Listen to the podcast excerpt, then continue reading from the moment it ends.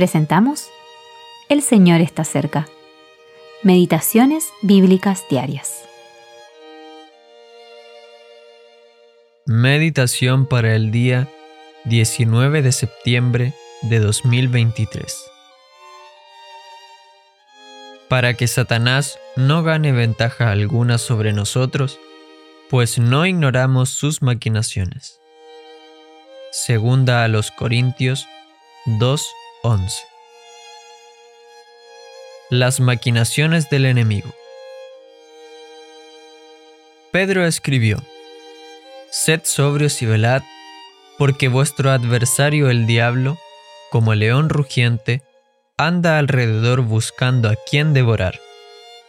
Primera de Pedro 5, 8. Nos debe bastar con que se nos diga expresamente que el objetivo de Satanás es devorarnos. El adversario no solo quiere estropear nuestro gozo y paralizar nuestro servicio, sino también, si le es posible, destruirnos por completo.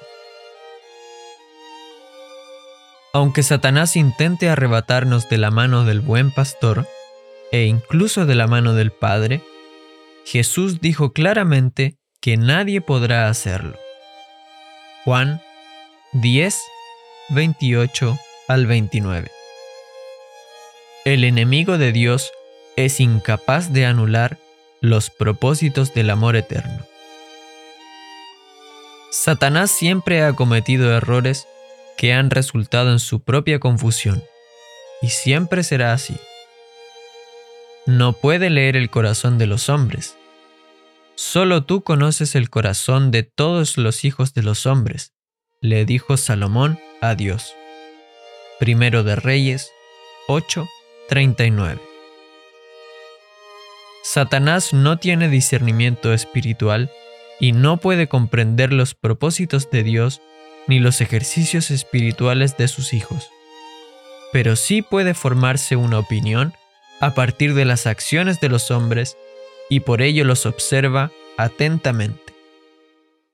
Si encuentra a un creyente que se ha mantenido alejado de los placeres carnales, él tratará de atraparlo con lo que conduce a la satisfacción propia en un aspecto religioso o a la exaltación propia en lo que respecta a la admiración a los ojos de sus semejantes.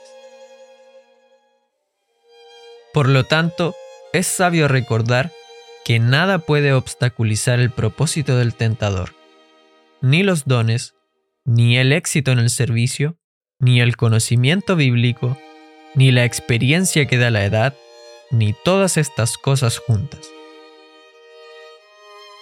En cada una de estas cosas, nuestra voluntad propia puede entrometerse, y cuando lo hace, el enemigo encuentra una puerta de entrada efectiva y si nuestra voluntad le abre, la confianza en nosotros mismos la mantiene abierta. Por otro lado, podemos, con una confianza inquebrantable, estar seguros de que, si mostramos una obediencia voluntaria de corazón y una dependencia consciente, el enemigo no podrá hacer nada. La obediencia cierra de forma efectiva la puerta a Satanás y la dependencia la mantiene cerrada.